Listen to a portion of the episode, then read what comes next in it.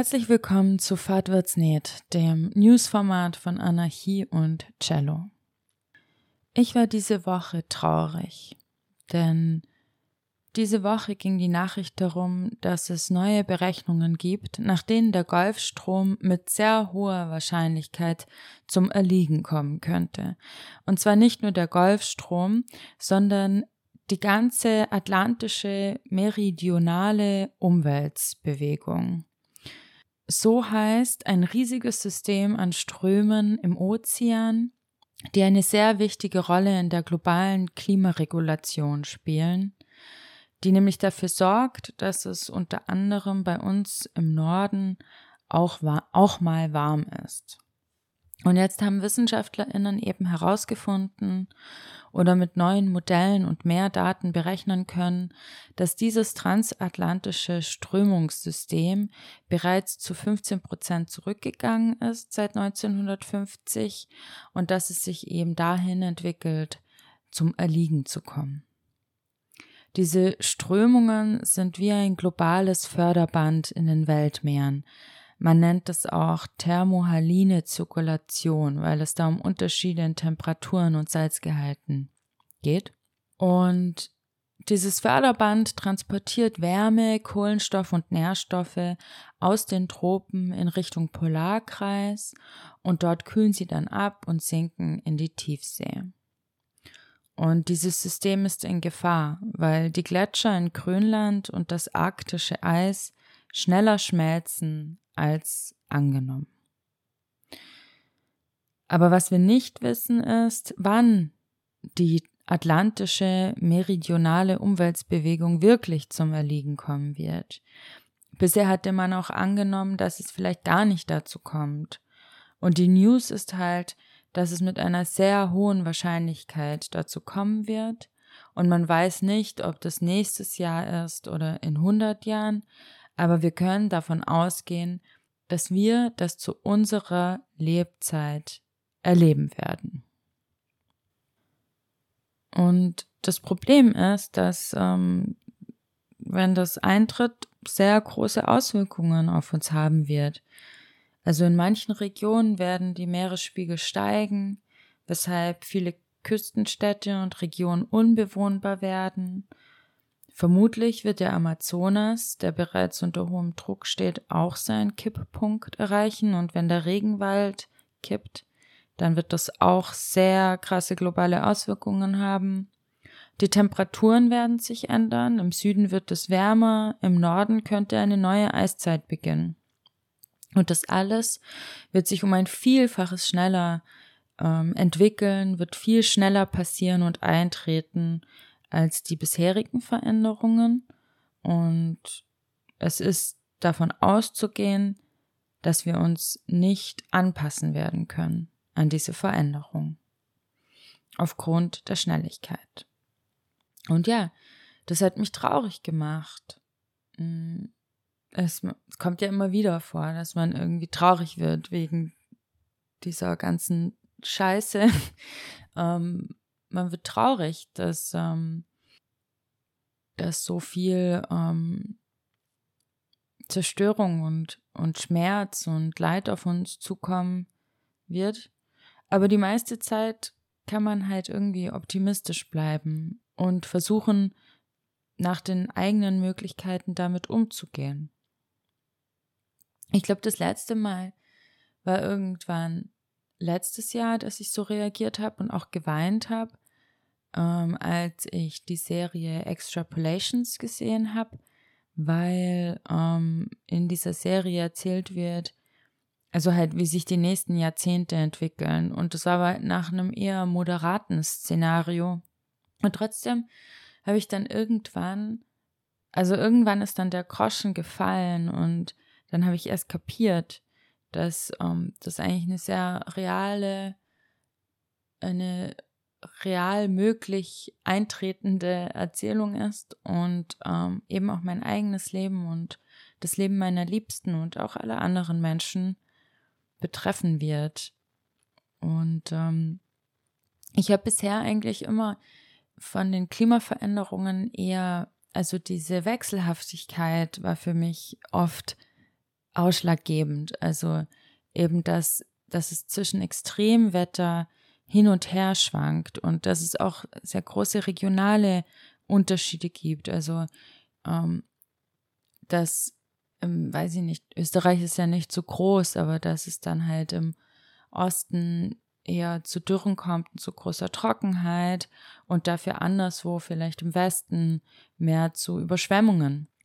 Und ähm, dass es dann aber auch während Jahreszeiten ähm, wechselhaft ist, das Wetter. Also dass es in einem, in einer Woche Minusgrade haben kann und in der nächsten Woche sozusagen Plusgrade und dann wieder die Woche drauf wieder, wieder kalt ist. Ähm, und diese Vorstellung allein war für mich irgendwie schon schlimm genug. Ähm, die Nachricht um den Golfstrom ändert das jetzt für mich, weil es zu großflächigen, krassen Veränderungen kommen wird, sollte er stoppen.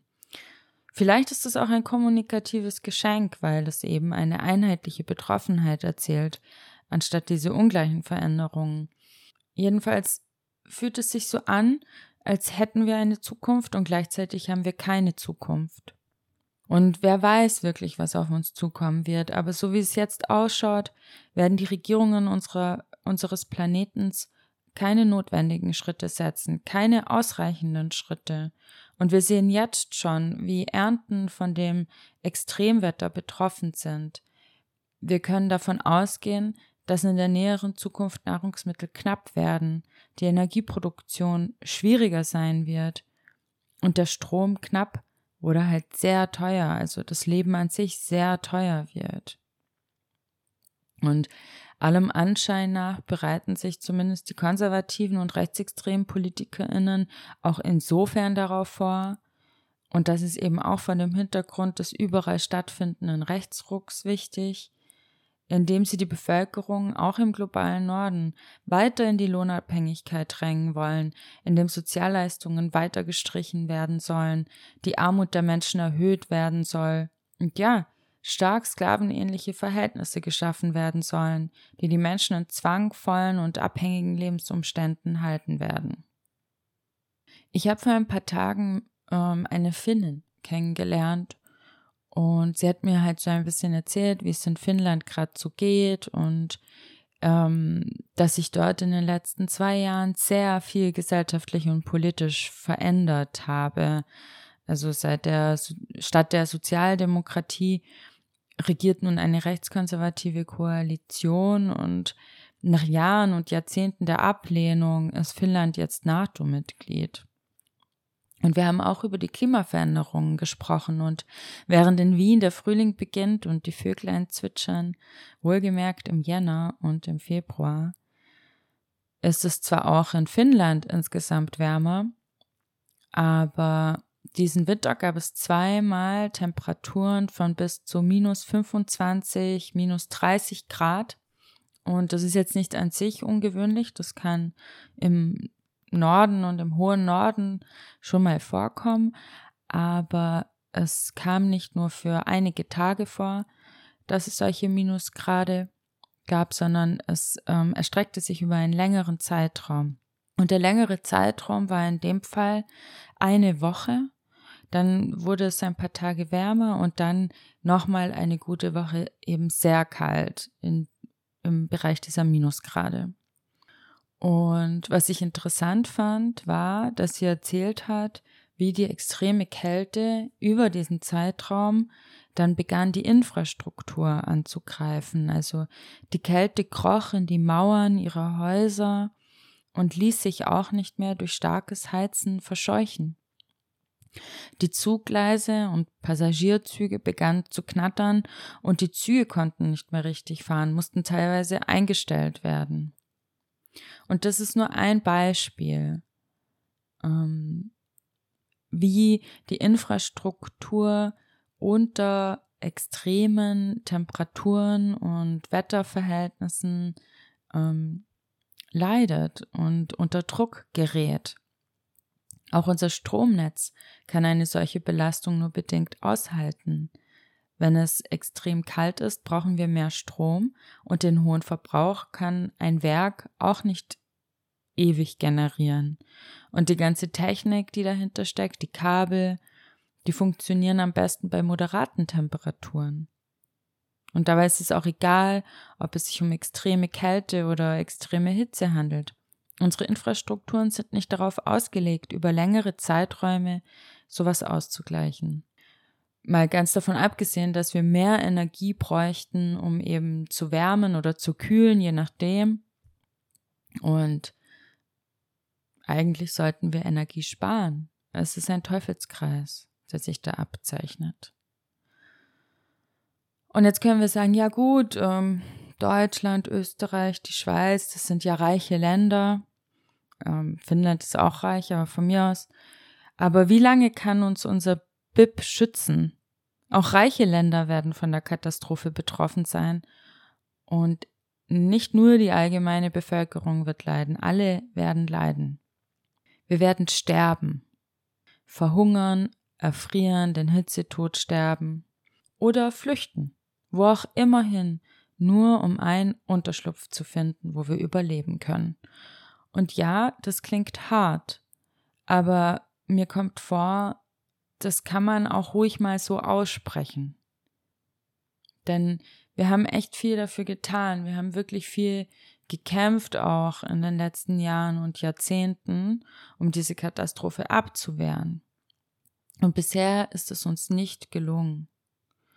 Und eigentlich sah es dann trotzdem auch so aus, dass ähm, sowas wie eine sozial-ökologische Wende ähm, jetzt in Angriff genommen wird, weil ähm, dann doch, glaube ich, die Einsicht war, vielerorts, dass äh, wir was tun müssen.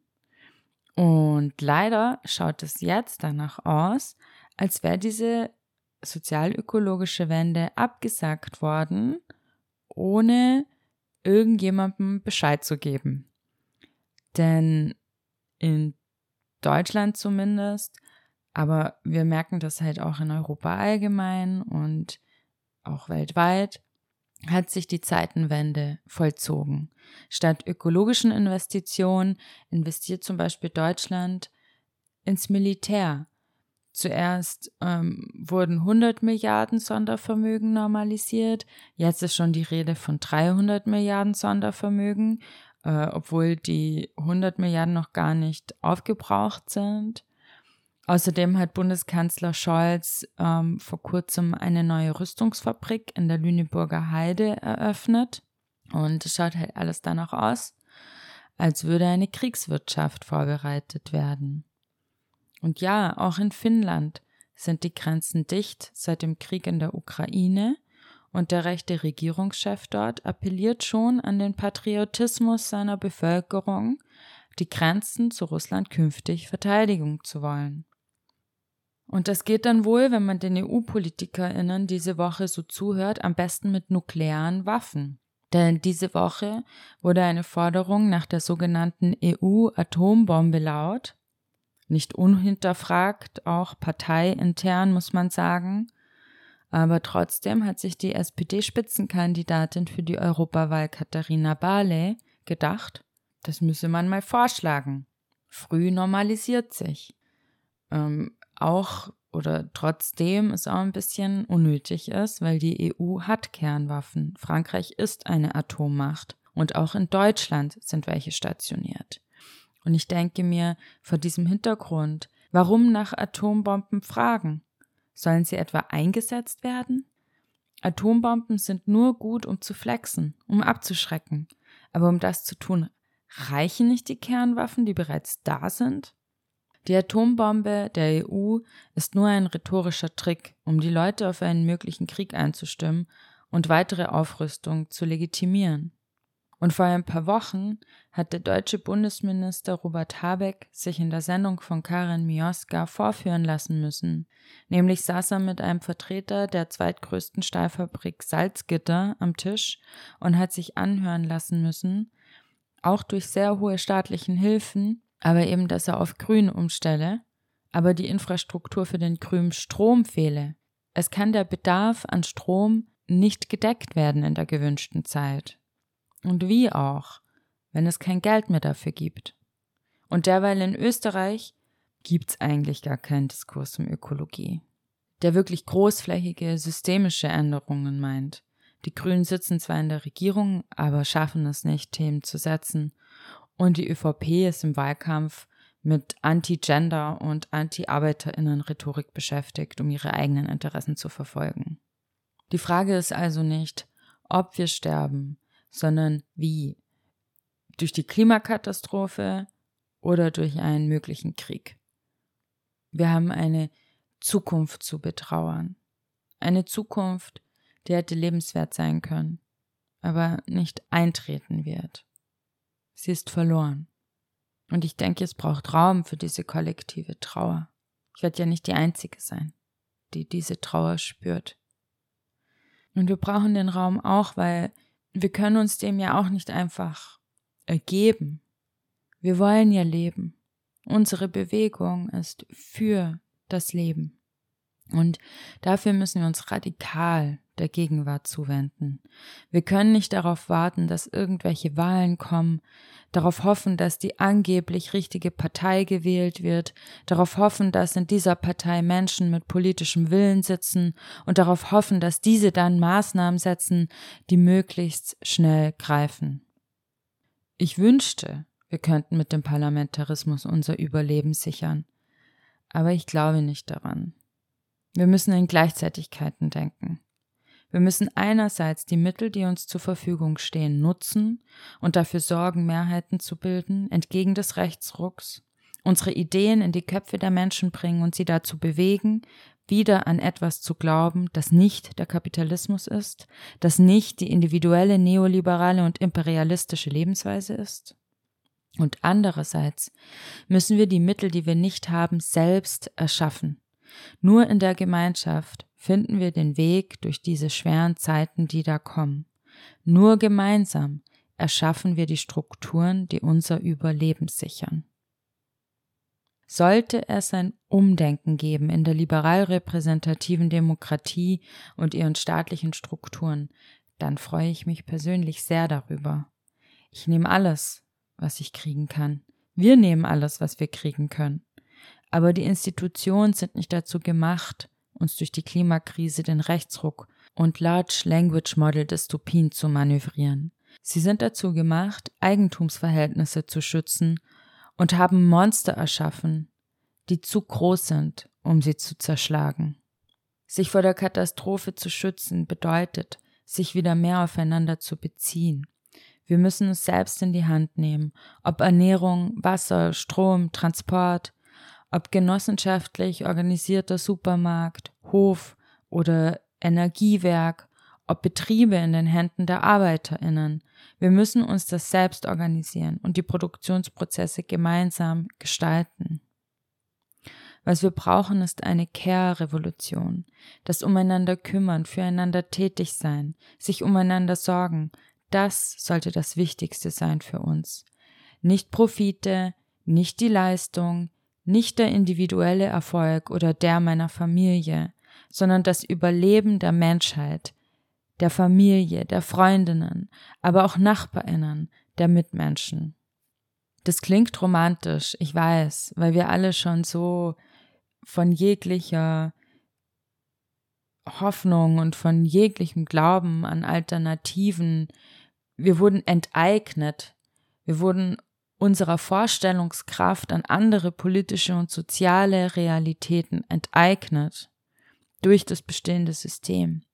Aber es ist nicht romantisch. Es ist ganz nüchtern gesehen die einzig rationale Entscheidung, die ich vom persönlichen Risikomanagement des autonomen Individuums erwarte. Diese künstlichen Biotope der Reichen werden sie auch nicht retten.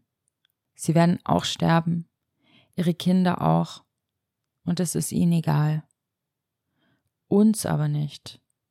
Let's keep on moving.